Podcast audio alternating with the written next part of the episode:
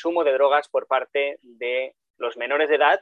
Y no vamos a hablar de, la droga en prisión ni nada por el estilo, sino del uso recreativo de los jóvenes. Y para ello hemos traído a Claudio Vidal, director de Energy Control de la Asociación de Bienestar y Desarrollo. ¿Qué tal, Claudio? ¿Cómo estás? ¿Cómo te encuentras? Muy bien, muy bien. Muchas gracias por invitarme. Es un placer tenerte, tenerte aquí con nosotros, porque es un mundo que creo que quizás está lleno de, mitos, es un mundo donde hay mucha nube ¿no? que nos, nos fabrican los medios de comunicación hablándonos de, bueno, ya conocen los titulares, titulares típicos, titulares que distorsionan un poquito la realidad. Pues sí, sí, es decir, el tema de drogas en general, pues siempre es un terreno bastante abonado pues para mitos, para eh, bueno, muchas informaciones eh, de muy diverso tipo y, y bueno, pues es algo que sí, ciertamente, pues eh, hay que siempre intentar, ¿no? Pues eh, combatir. Poner claridad, sí. Eh, sí, efectivamente. pues mira, empecemos desde el principio, es decir, ¿qué le llevaría a un, a un joven a de repente empezar a tener contacto con la droga y empezar a consumir hasta, hasta el punto, pues quizá de desarrollar una adicción? ¿Qué le llevaría a un joven a hacer eso? Bueno, eh, es una pregunta... Eh, Muy genérica, ¿no? Bueno, a ver, normalmente en los inicios y, además eh, un poco enlazando ¿no? con lo que ahora comentábamos sobre los mitos y, demás, pues sí que es cierto que, muchas veces tenemos instalado ¿no? en el, un poco en ese imaginario que realmente las personas se acercan a las drogas pues porque eh, pues tienen problemas o incluso pues, eh, son como débiles de carácter, ¿no? que no han podido resistir la presión o, la tentación de, consumir y que una vez que empiezan, pues eso les arrastra en una especie de, espiral maligna hacia, hacia los problemas. Luego realmente cuando observamos la realidad, pues eh, no, todo es así, ¿eh? sino que realmente pues, hay unas edades que normalmente son en torno a la adolescencia, ¿no? esa primera juventud, en la que se empiezan a producir los acercamientos a las sustancias psicoactivas. ¿no? Quizá pues, la, principal sustancia a la que eh, una práctica totalidad de la población se acerca es el alcohol. ¿vale?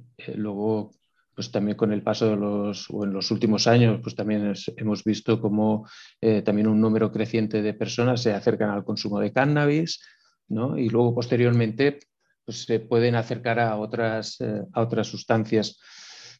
Lo que sí que hay un o como denominador común ¿no? es a todos estos acercamientos, más que una debilidad de carácter o, o algún problema, ¿no? y que se busque refugio en los consumos, pues eh, muchas veces eh, en estos primeros consumos lo que hay eh, es un deseo de experimentar, ¿no? de, probar cosas nuevas, de hacer cosas junto a los grupos de iguales, porque pensemos que estos consumos, como luego los que se producirán más, más adelante, siempre se producen en el contexto del grupo de igual y fundamentalmente en el contexto también de unas actividades de ocio y sobre todo en, lo que es la noche ¿vale? y, la participación en el ocio nocturno.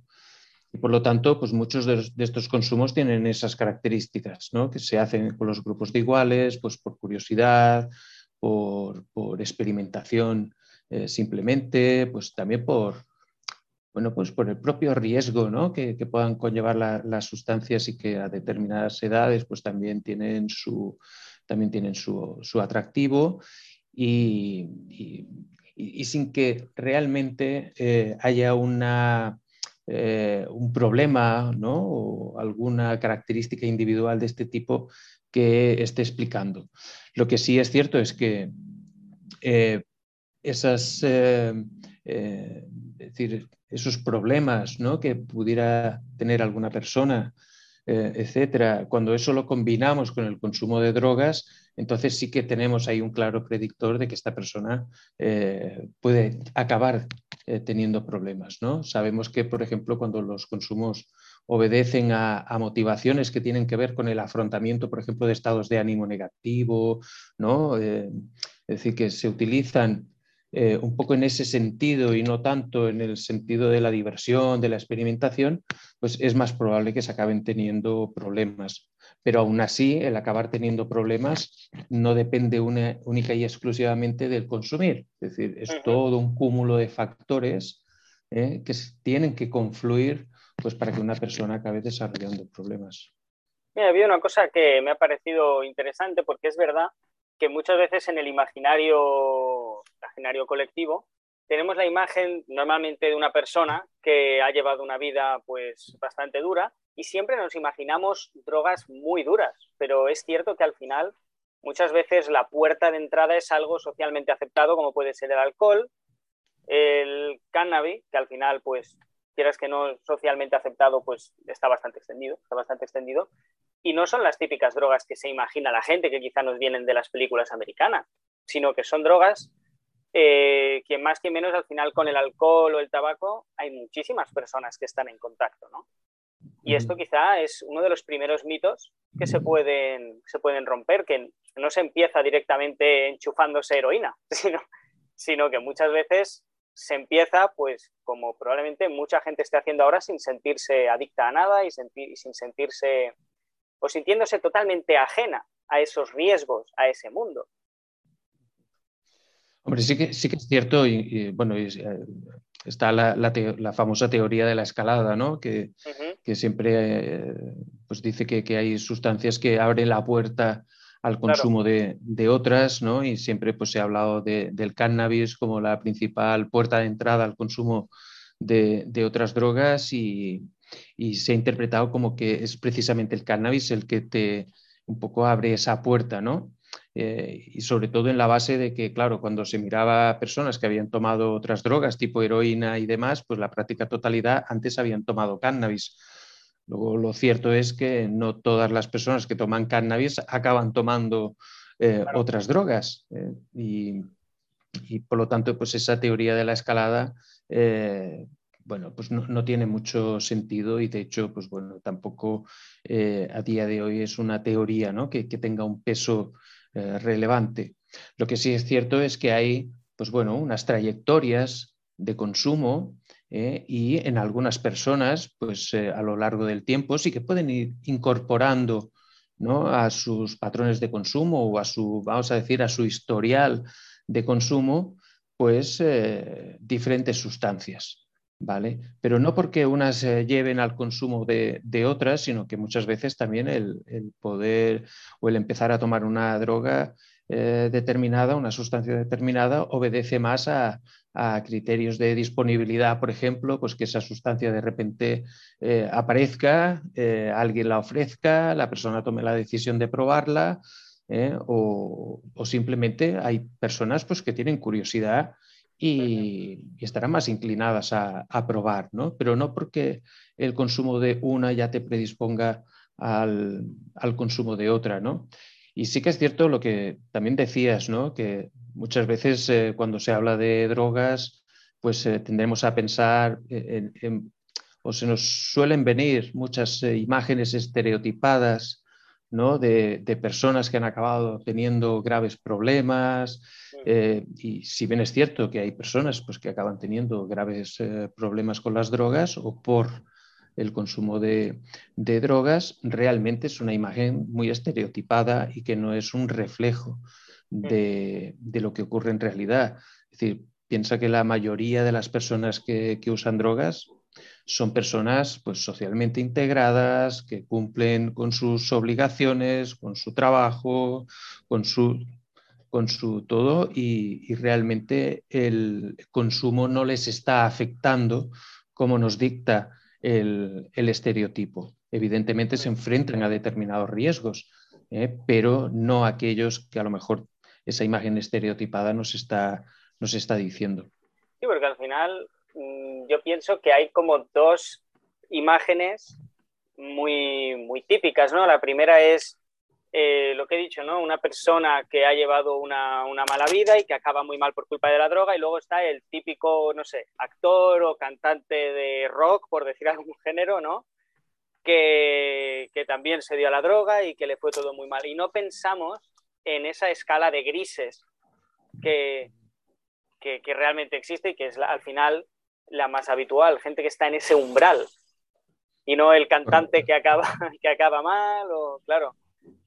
Esos grises no se perciben y tampoco aparecen por lo general en los medios, claro, de ahí que no, a ver, eh, sí que sabemos que hay personas pues, que se implican en conductas que, les acaban generando problemas e incluso en los ejemplos que, pones, el consumo de drogas es, un comportamiento más ¿no? dentro de, una escalada ¿no? de, comportamientos que al final le, acaban llevando a un resultado pues, eh, ¿no? pues de múltiples problemas y de ¿no? pues problemas económicos, sociales, personales, de salud, etcétera, etcétera, etcétera.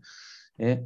Pero, eh, pero como te decía, el que una persona acabe, de esta, acabe con estas problemáticas, pues no es solamente por el consumo de drogas. Es un cúmulo, claro. Es un cúmulo, es decir, se dan un montón de, se tienen que dar un montón de factores pues para que eso ocurra. Y por contraposición, pues la mayoría de personas que hacen uso de, drogas, pues realmente las hacen eh, también de, manera controlada, que, eso no significa que sea una manera exenta de riesgos eh, para nada, ¿vale? Pero sí que están muy alejadas de ese estereotipo de persona adicta con múltiples problemas, etcétera, que si bien existen, ¿eh? es decir, que no, quiero decir con esto que, niegue su existencia, ¿vale? Pero para nada representan a lo que sería el perfil mayoritario. Y si observáramos, por ejemplo, tendencias, porque en Energy Control monitoreáis un poco la realidad que hay, ¿qué tendencia tendríamos ahora? ¿Estamos, ¿Estamos detectando aumentos en el consumo, estabilidad, descensos incluso? ¿Qué es lo que detectáis? A ver, en, líneas generales, claro, nosotros trabajamos eh, mucho en lo que son espacios de consumo, como puedan ser pues eso, los entornos recreativos y sobre todo aquellos que están vinculados con la música electrónica. Y realmente lo que, eh, es decir, lo que vemos es que como mínimo no, no disminuyen. ¿eh? Es decir, que más o menos sí que siguen una tendencia bastante, bastante estable, por ejemplo, eh, sabemos que en este tipo de contextos, y igual que en general en, otros contextos más convencionales, tienes al alcohol como la sustancia eh, prácticamente hegemónica, ¿eh? y esto no ha cambiado pues, desde en, las últimas décadas, pues no, no, ha cambiado, pues en determinados contextos también tienes el consumo de estimulantes, tienes el consumo de sustancias alucinógenas en otros contextos, y eso pues parece realmente que no, perdón, que no cambia, ¿no? Entonces, sí que un poco lo que vemos es que eh, los consumos siguen estando presentes, siguen estando presentes. Lo que sí que hemos visto en las últimas décadas es que el número de sustancias diferentes que están disponibles en los mercados, pues cada vez es mayor, ¿eh? cada vez es mayor y, realmente pues también eso nos lleva a pensar que, quizá los enfoques que hemos estado siguiendo en los últimos, eh, en los últimos 50, 60 años, pues quizá necesitarían una, revisión. Mm, o sea, cada vez tenemos mayor variedad de, sustancias que los jóvenes pueden consumir.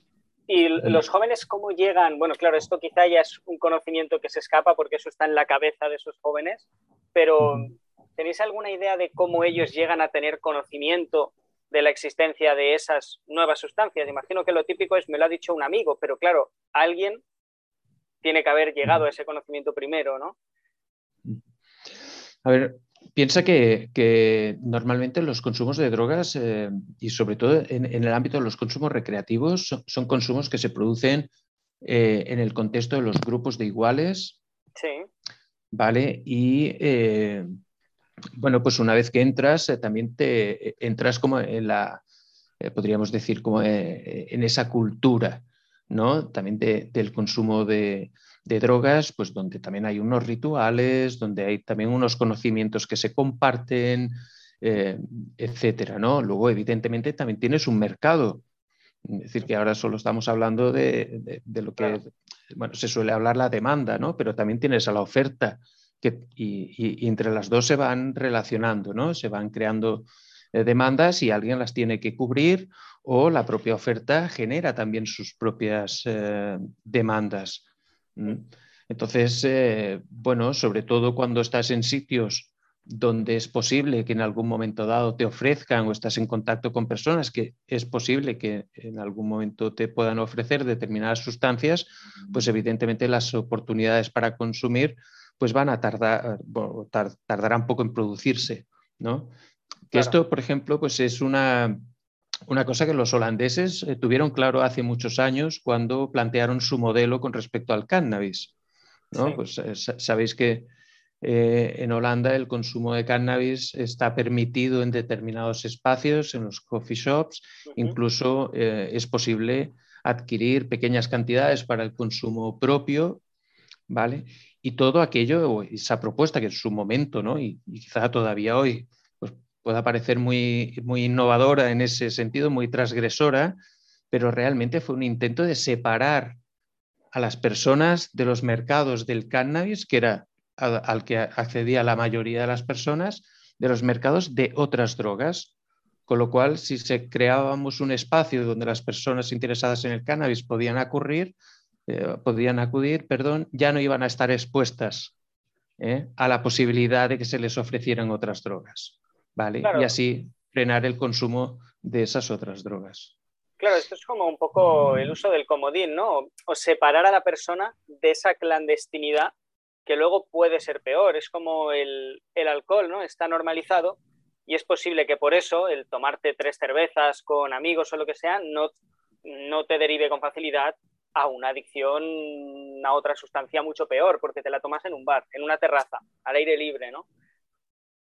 Y no solo eso, sí, que si tú fumas cannabis, por ejemplo, y pues de algún sitio la tienes que sacar, ¿no? Es decir, si tú vas a tu contacto, pues ese contacto un buen día puede tener cocaína y te la puede ofrecer.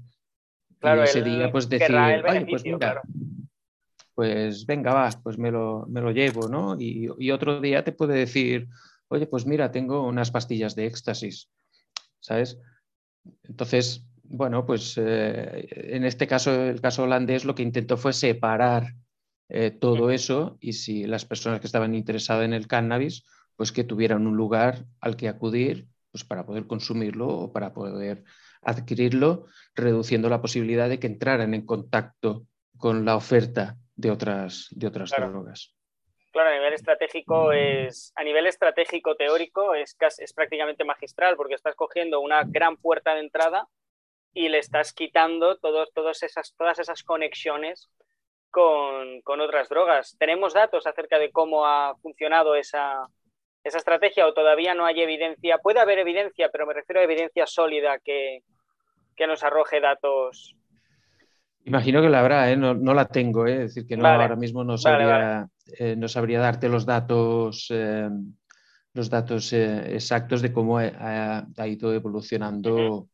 ¿Eh? lo que sí que es cierto es que, bueno, pues eh, siempre este modelo, ¿no? Pues siempre se ha tenido como un modelo paradigmático de, de, intento, ¿no? De, un poco separar los mercados, eh, los mercados de drogas, atendiendo tanto a la oferta como a la demanda, pues para poder, en este caso, proteger a las personas que, usan cannabis de la oferta de otras drogas. Has mencionado también el tema de las, de, las drogas alucinógenas, que me imagino que, claro, eso a nivel recreativo es algo que para un joven debe ser extremadamente llamativo, porque a priori no parece peligroso, o al menos no da la sensación, quizá desde la mente de alguien que le han dicho simplemente, oye, sí, porque con esto nos vamos a echar unas risas, ¿no? El mensaje que ellos eh, decidan transmitirse. ¿Notas que ahí hay un grave peligro para una juventud que tenemos hoy en día que está muy dada al entretenimiento, al estímulo rápido, a la dopamina, ¿no? al, TikTok, sin querer yo enlazar TikTok con ninguna droga, me refiero a esa necesidad de, experimentar siempre cosas nuevas, siempre novedad, dopamina, dopamina, etcétera, etcétera? Eh, hombre, a ver, por una parte, cuando hablamos de consumo recreativo, tenemos que entender también que el consumo recreativo se produce dentro de unas lógicas, ¿vale?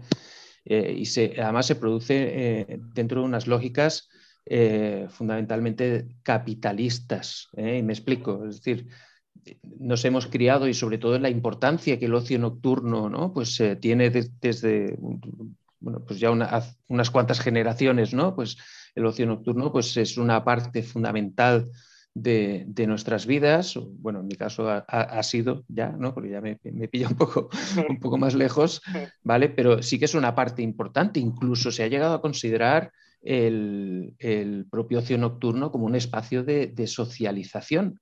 ¿no? donde las personas eh, construyen sus personalidades, tejen redes sociales, hacen aprendizajes y, se construyen, en definitiva, como, eh, como individuos. ¿vale? Pero eh, ese espacio tiene una significación muy importante ¿eh? dentro de estas lógicas que la sociedad actual también un poco nos impone, que es que entre semana tienes que cumplir, tienes que ser una persona cumplidora con tus obligaciones, tus responsabilidades, tienes que estudiar, tienes que trabajar, tienes que atender, etcétera, etcétera. Pero cuando llega el fin de semana, llega el tiempo de la ruptura, ¿no? de la evasión, de el disfrutar, de el poder acceder a una serie de bienes y a una serie de experiencias que además signifiquen esa ruptura con respecto al tiempo de la obligación ¿no? y de la responsabilidad, etc.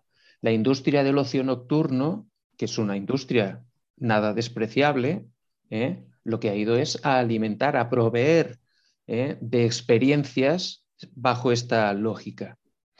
En este contexto, las drogas, incluida por supuesto el alcohol, pues eh, han eh, actuado pues como un elemento muy importante al servicio de esta lógica, ¿vale? Porque las eh, drogas además ofrecen una experiencia intensa de corta duración, asequible, ¿no? Y que potencia esa experiencia de ocio, ¿vale? Pero dentro siempre de unos límites. Cuando hablamos de sustancias alucinógenas, estamos hablando de sustancias muy potentes, ¿vale?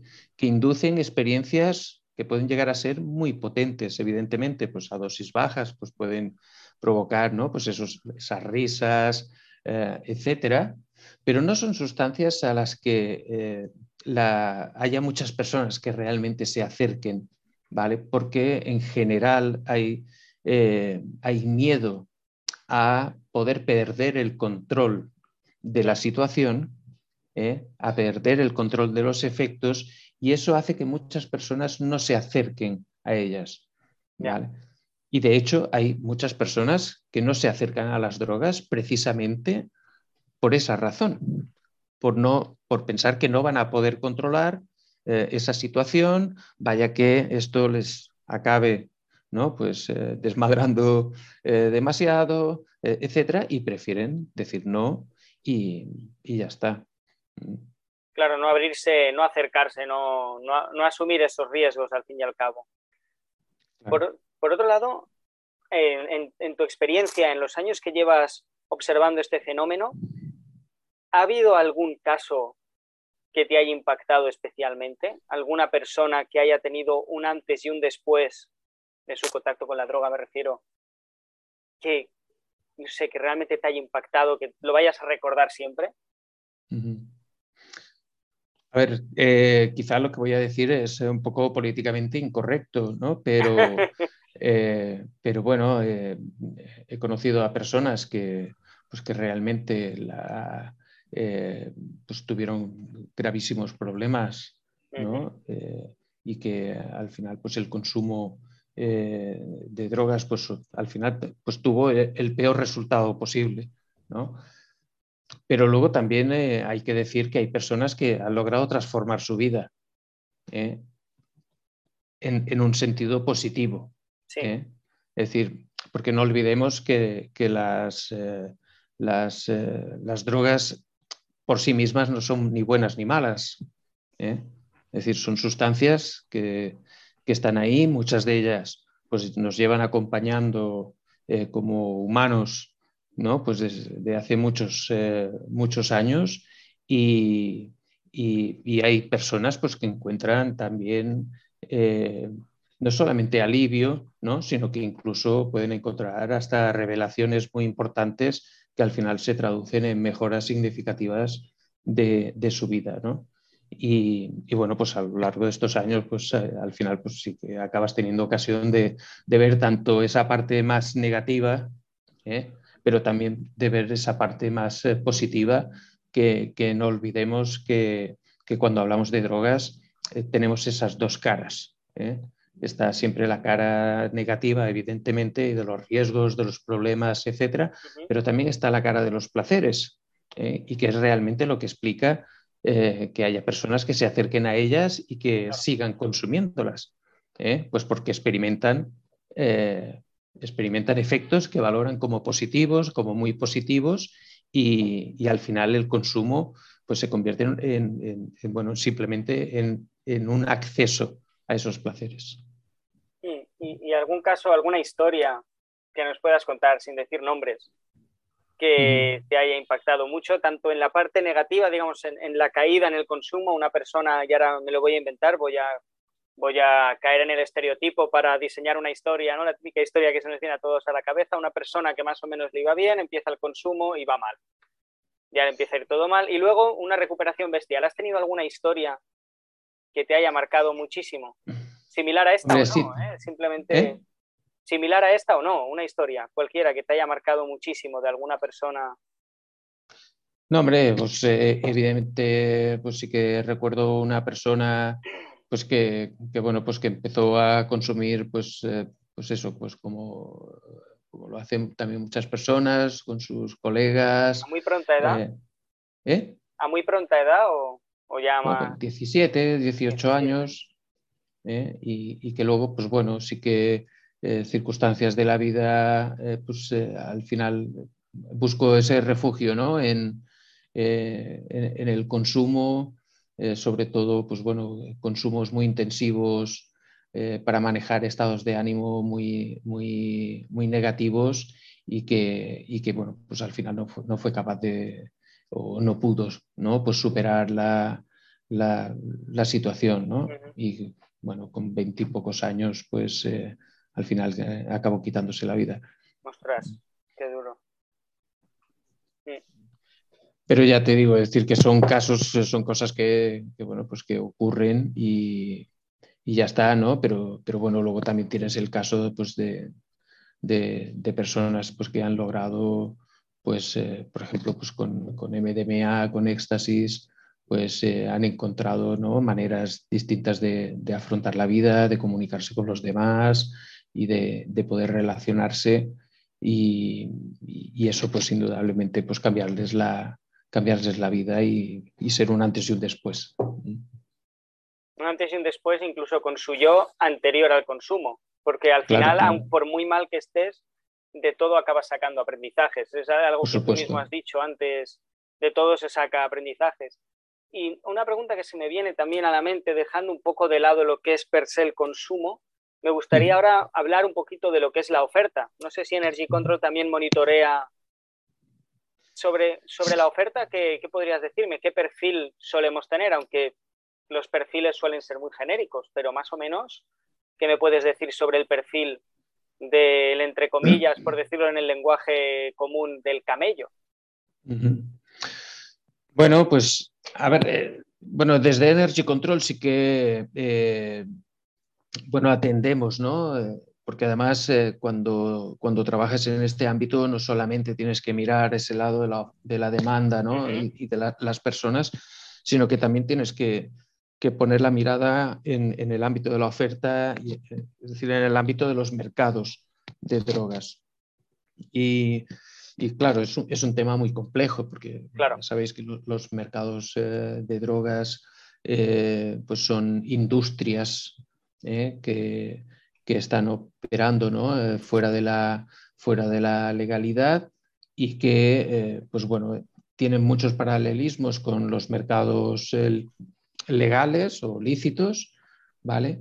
Pero luego también tienen sus particularidades, ¿no? En, esos puntos finales ¿no? de, la cadena del mercado, ¿no? desde la producción hasta que llega al consumidor final, ¿vale? Esos puntos finales de la cadena y, enlazando con lo que decíamos antes, que también existen muchos mitos alrededor, ¿no? Es decir, que quizá la imagen del camello, como tú dices, eh, también es una imagen muy estereotipada porque tendemos a pensar que es una persona eh, turbia, eh, ¿no? con la etiqueta de, delincuente, que porque está cometiendo un delito al, al vender, etcétera pero luego la realidad es muy distinta. Evidentemente existen estos perfiles de, personas que además están dentro de organizaciones, que eh, decir que bueno, pues también tienen el, delinquir como, como, como, modo de vida, eh, etcétera. Pero luego también hay una parte significativa de las personas que estarían en, esa, en ese punto de la distribución que realmente ni siquiera ellas mismas se ven a sí mismas como camellos, ¿vale? Porque fundamentalmente distribuyen entre sus grupos de iguales. Y de hecho, pues no deja de ser uno más del grupo, que es el que tiene el contacto y es el que sirve de enlace. ¿Vale? De manera que, y además son personas que están estudiando, están trabajando, es decir, no necesariamente eh, la venta eh, es su principal actividad económica, aunque sea ilegal, o, su, principal fuente de sustento, sino que a lo mejor simplemente es para sacar un dinerito más, ¿eh? o simplemente es por el, bueno, pues porque alguien del grupo lo tenía que hacer, ¿no? Y esto es lo que se conoce como la, distribución social de drogas, ¿vale? que es un fenómeno que hemos visto en los últimos años ¿eh? y que realmente ha hecho también que el hecho de vender drogas deje de tener ese estigma que, tenía en base a esos eh, estereotipos, incluso se llegue, bueno, iba a decir democratizar, ¿no? pero tampoco es. Pero sí que se pueda extender en cierta manera eh, el hecho de vender. Y esto, pues evidentemente luego también para, para eh, para la policía y demás, que está encargada de perseguir eh, este delito, pues le resulta mucho más complicado el poder intervenir sobre estos eslabones finales de la cadena porque se encuentran muy ramificados y protegidos por los grupos de iguales. Ostras, por increíble que parezca, ya me está saliendo aquí una cuenta atrás y nos queda nada, siete minutos. Vaya. O sea, ya llevamos, ya llevamos más de media hora aquí hablando. A mí se me ha pasado enseguida y hay un tema que no podemos dejar escapar porque, mira, a mí me pasó, yo, yo hace un tiempo que estoy trabajando también en marketing digital, es un mundo que me apasiona y estoy muy metido. Y bueno, hay plataformas de tiendas online que tienen ciertas políticas de seguridad. Una de ellas es tener una lista negra con nombres y cuando yo indiqué cuál era mi nombre, Alejandro García, automáticamente me banearon porque había otro Alejandro García, o más de uno, porque es un nombre muy común, que se ve que se había puesto a vender drogas por allí. Entonces todos los que se llamaban así los bloqueaban. Esto me lleva al tema de la droga por Internet. La venta de droga por Internet. Hoy en día abrirse una tienda online, incluso hacer publicidad, sí que es verdad que los, los mecanismos de publicidad online tienen bastantes filtros, pero a priori es muy sencillo. ¿Esto se ha notado en los datos de consumo, en los datos de oferta? ¿Se ha notado el, amplio uso que se hace ahora mismo de, Internet, sobre todo post-pandémico? A ver, por una parte tienes lo que son las eh, drogas que estarían fiscalizadas, mm. ¿no? Lo, tendríamos como drogas ilegales, que sí que, eh, pues con toda la aparición de los criptomercados y los mercados, ¿no? En la deep web, etcétera, pues sí que eh, han tenido un crecimiento muy, muy importante en los últimos años, ¿vale? Pero luego tenemos todo un grupo de sustancias que no están fiscalizadas, ¿vale? Que, y que son psicoactivas, ¿vale? Pero que al no estar fiscalizadas, ¿eh? se pueden vender, ¿vale? Entonces eso ha hecho pues también que aparezcan muchas tiendas online eh, donde pues, eh, bueno, pues simplemente con tener una tarjeta de crédito pues, eh, puedes comprar este tipo de, sustancias.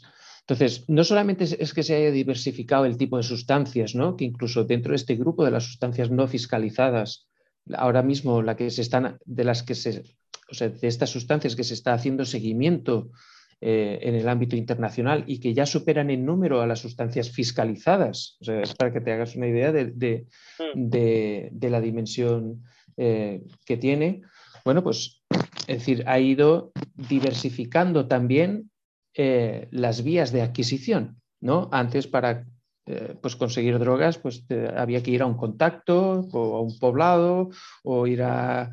¿no? Había sitios fijos, ¿no? Ahora no, ahora se ha diversificado, tienes Internet, las herramientas de mensajería instantánea pues también han cobrado eh, mucha importancia, ¿no? Y, bueno, pues eso significa también que, se trata de un, de un, negocio pues que está muy, muy vivo ¿eh? y que incluso con, con una pandemia ¿no? que hemos sufrido y que todavía seguimos, eh, seguimos padeciendo, ha sido capaz de, de resistirla ¿no? y, de, y, de, y de que aunque el consumo haya bajado en unos primeros momentos, el mercado ha sido un mercado muy resiliente que ha buscado nuevas formas de poder seguir cubriendo eh, la demanda. ¿no? Y, y, y, bueno, pues eso es una muestra de, del poder ¿no? que tiene este, este mercado y del tamaño tan importante que tiene este mercado. Aunque queden tres minutos, hay algo de todo lo que has dicho que se me ha venido a la cabeza de repente y es que, claro, cuando estábamos encerrados, conseguir droga tenía que ser bastante complicado, no imposible, pero complicado. Esto de alguna manera tuvo que afectar a miles de personas. miles de personas tuvieron que pasar el síndrome de abstinencia, porque quizá no había forma de conseguir las sustancias. ¿Esto lo visteis?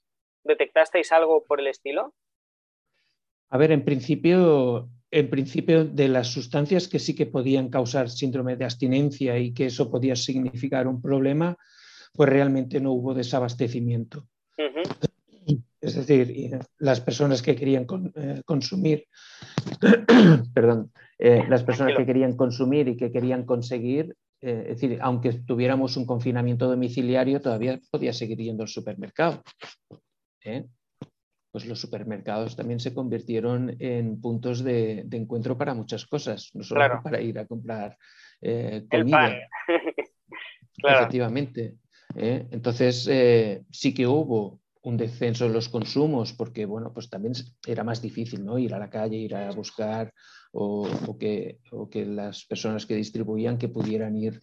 pero bueno, aparecieron distribuidores que se hacían pasar por, por repartidores de comida, por mensajeros, eh, etcétera. Es decir, que el mercado reaccionó buscando eh, alternativas de manera que el bache, por llamarlo de alguna manera, duró muy poco, muy poco, muy poco. Y todo volvió a una cierta normalidad muy pronto. Esa, resiliencia de la que, de la que hablabas antes.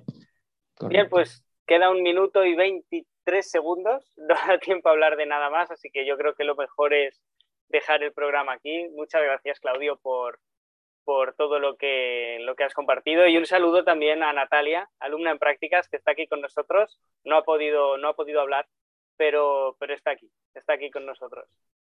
Gracias, Claudio, por el tiempo que nos has dedicado. Ha sido todo un placer. Igualmente, muchas gracias por la invitación. que vaya muy bien. Nos vemos pronto. Igualmente, hasta pronto. Adiós.